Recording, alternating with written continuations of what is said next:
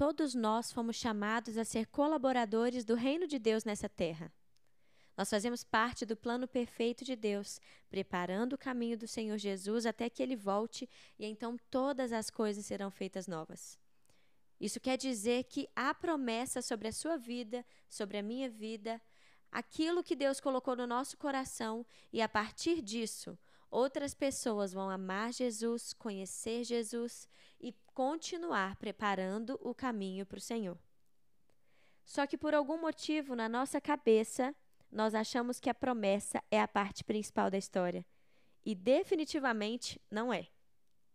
A promessa é uma parte linda dessa história. É a parte do voo mais alto, talvez. Mas o principal é o processo. Essa caminhada entre o dia que você recebe a promessa e o dia que a promessa se cumpre. É o tempo.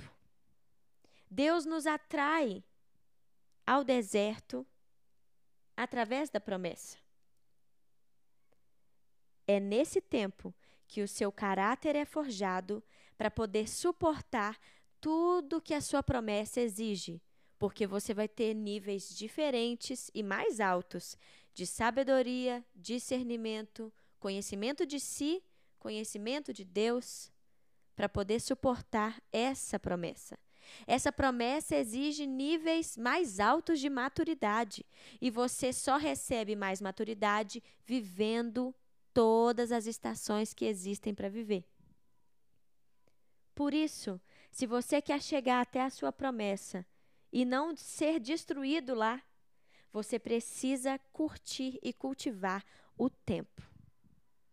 Aquele tempo em que você sobe essa escada um pouquinho mais lento aquele tempo onde o silêncio predomina, o tempo de deserto e de sofrimento, ele nos torna como Cristo. Esse tempo nos torna como Cristo.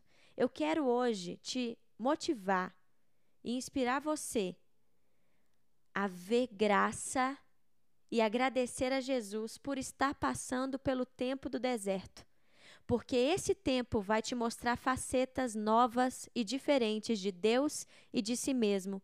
E aí, quando você chegar no dia da sua promessa, você vai poder voar os voos mais altos possíveis, porque o seu coração vai estar preparado.